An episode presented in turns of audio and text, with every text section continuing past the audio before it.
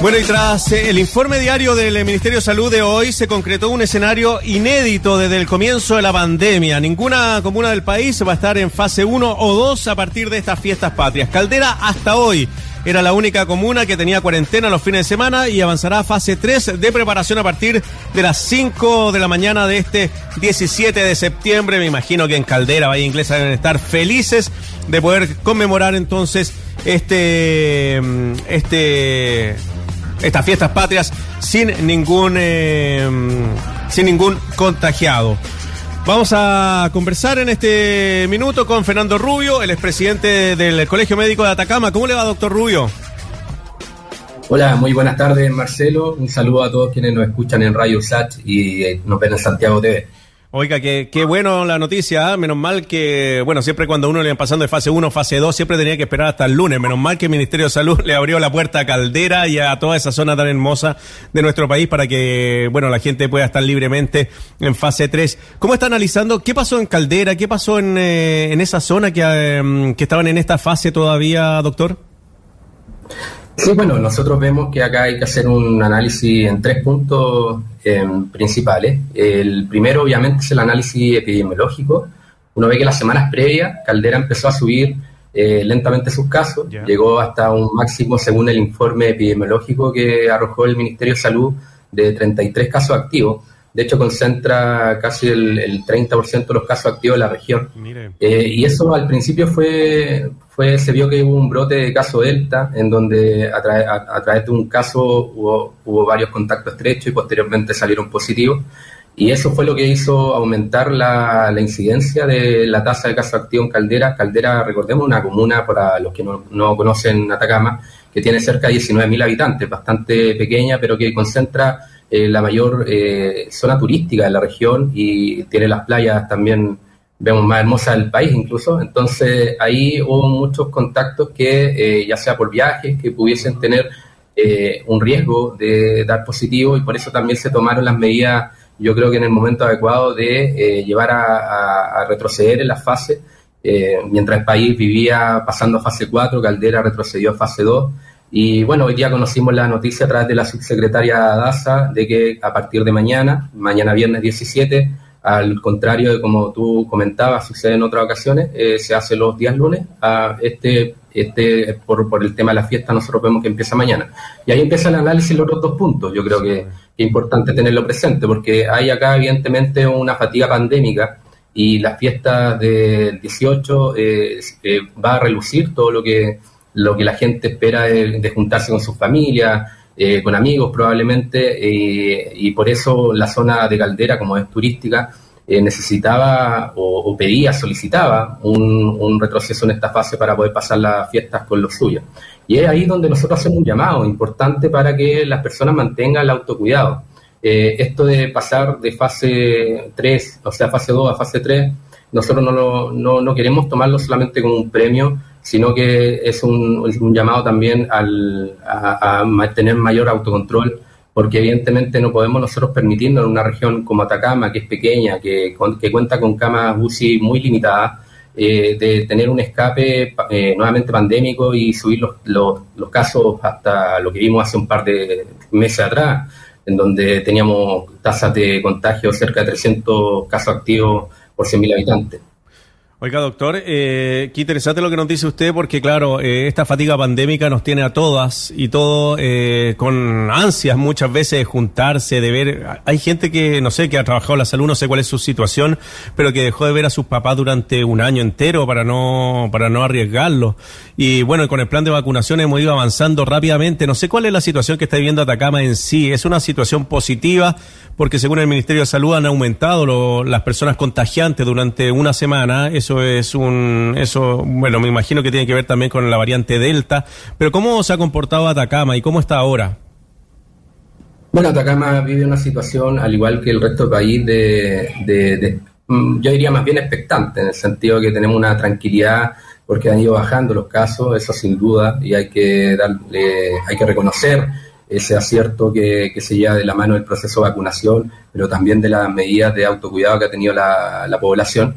Eh, pero también nosotros vemos con preocupación lo que pudiese ser el futuro. Nosotros, y desde el mismo colegio médico, lo hemos dicho en reiteradas ocasiones, nuestro, nuestra idea no es de alarmar a la población eh, hacia adelante, pero eh, tenemos experiencias internacionales, experiencias internacionales de países que han llevado una vacunación exitosa, sin embargo han tenido que retroceder en su, en su desconfinamiento porque lamentablemente la variante Delta ha demostrado ser mucho más contagiosa y por eso aumentan los casos y evidentemente hay que tener eh, todas las medidas, eh, las precauciones para evitar tener un colapso del sistema sanitario como lo vimos durante semanas, que fue bastante complejo acá en la región. Nosotros, eh, como te decía, tenemos una región pequeña que tiene un sistema sanitario bastante limitado en comparación obviamente a otras regiones.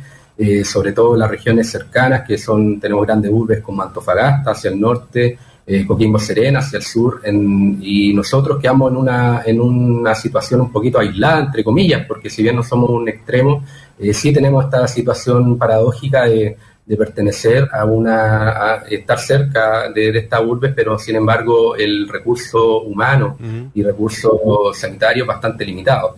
Y, se ha visto complejo. Esto, son semanas que, que, estuvimos muy, muy agotados, todos los funcionarios de salud, pero también las personas. Y eso hay que hacer un énfasis y por eso es importante tal vez esta señal de que, de que se le ha dado de que, ah, de que las mismas personas son las que las que se han cuidado y, hemos visto que si bien el informe epidemiológico yo decía que hablaba de 33 casos en Caldera con una tasa de incidencia de 170 casos por 100.000 habitantes, eh, esto es hasta el 10 de septiembre. Hoy día estaba revisando datos que Caldera ha bajado a 20 casos activos y eso también obviamente habla de que de que hay, un, hay una preocupación por la población eh, que está tomando las medidas y también por la, por la municipalidad de Caldera hay que, hay que hacer también los honores a ellos. Eh, la alcaldesa se ha preocupado eh, de, tener todas las, medidas apropiadas para que bajen la incidencia de casos y obviamente la autoridad sanitaria. Y ahí hago también un llamado a que si bien ha pasado Caldera esta fase 3, como el resto de, otras de otras regiones y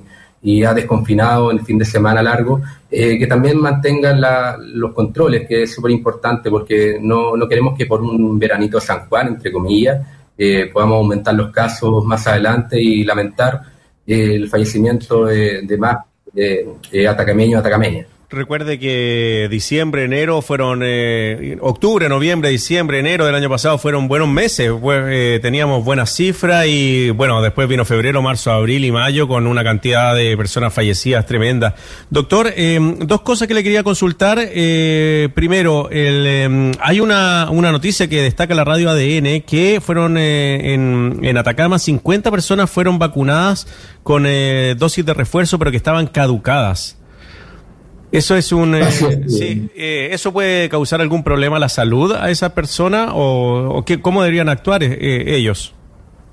La información que nosotros manejamos y en la que no ha, no ha dicho la autoridad sanitaria es que fueron 53 personas que recibieron una dosis de refuerzo con vacunas de un lote que efectivamente había, había perdido la cadena de frío y había estado con su fecha de caducidad eh, respectiva y por lo tanto está, eh, la información que, tenemos hasta el momento es que perdería la capacidad de, eh, de inmunogenicidad de, la vacuna. Por lo tanto, tendrían que ser eventualmente sometidos a otra dosis de refuerzo porque la vacuna no cumpliría su, su efecto que, al, cual se, estaba inoculando.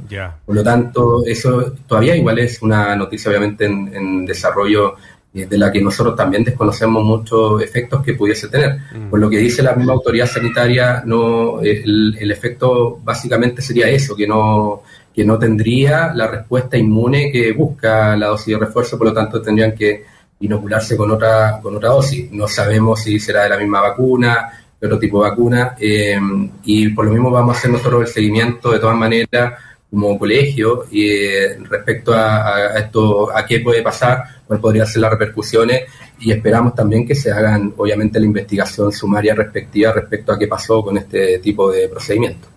Eh, doctor, eh, usted hablaba de la variante Delta que se ha mostrado mucho más contagiante que las otras, que las otras cepas que, que, han aparecido. Pero el otro día conversamos con el presidente, su colega de, de Arica Parinacota, el presidente también del Colmet de allá, y decía que claro que habían aumentado los casos, pero que no habían personas en la UCI que mm, gracias a la vacunación eh, solamente estaban llegando personas, eh, lo más grave era a cuidado intermedio. Em, ¿Eso cómo lo interpretaría usted? Y no sé cuál es la situación allá en, en Atacama, si también han ingresado personas a la UCI o eso está controlado. Nosotros tenemos la información de que afortunadamente por este, por este contagio, variante Delta, no han ingresado personas a unidades de cuidado intensivo. Eh, y compartimos también de que el hecho de la vacunación eh, ha demostrado mayor protección respecto a llegar a este, a este tipo de desenlace. Eh, y eso es el, mayor beneficio que uno busca en la vacunación. No, uno no busca efectivamente no contagiarse, eso nosotros lo repetimos constantemente a la población.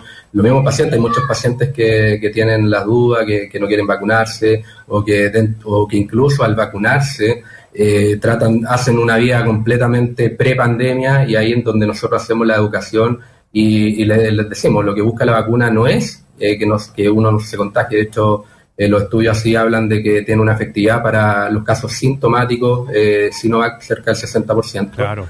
sino que lo que uno busca es evitar llegar a la UCI a un, a un episodio catastrófico para una familia, para, para los pacientes, de, de estar varios meses varias semanas hospitalizado o incluso peor, fallecer por esta causa. Nosotros afortunadamente en Atacama eh, no hemos tenido casos de, esta índole, incluso los casos que, están en UCI han ido disminuyendo por el tema coronavirus. Eh, por lo mismo también eh, salió una circular ya hace un par de días, varias semanas, de, un par de días, perdón, de disminuir la capacidad de, de camas UCI. Actualmente la región contaba con 34 camas que se habían expandido desde las ocho camas iniciales que teníamos antes de la pandemia. Qué increíble eso. Eh, claro, cuadruplicando la capacidad. Claro. Cuadruplicando, nosotros teníamos ocho, imagínate, una población de 314.000 habitantes, era una cosa eh, que no se ve en otra parte del, país. No, eh, se cuadruplicaron a 34 camas y actualmente se redujeron nuevamente a 22 camas por un, por un tema de que, me imagino también presupuestario que hay. Eh, y actualmente sí hemos notado que el coronavirus no se lleva a la mayor parte de los hospitalizados, eh, pero hay otras causas que obviamente son muy urgentes y muy necesarias que, eh, que han ido aumentando con, el, con este tiempo. Muy bien, pues Fernando Rubio, presidente del Colmed de, de Atacama, digo, conversando con nosotros acá en Estación Central de Radio H. doctor, que le vaya muy bien y que tenga unas lindas fiestas, pues. Chao. Muchas gracias, Marcelo. Igualmente, un saludo a todos los amigos de Radio Chao, hasta luego.